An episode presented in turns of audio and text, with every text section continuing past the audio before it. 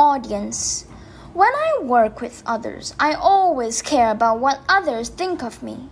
Could you tell me what affliction it is and how to cope with it? Master. It is a subtle but deep rooted obsession with fame and wealth. Once trapped in the swamp of fame and wealth, we will be kidnapped by afflictions, feeling uncomfortable. Such a pain is far greater than happiness. In fact, delusive fame is as fleeting as clouds. Why bother get attached to it? Both praise and slander are external.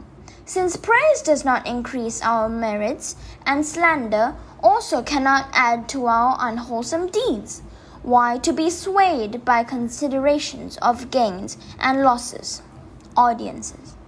Thank you, Master, for your advice. Master, may everyone let go of your afflictions as soon as possible.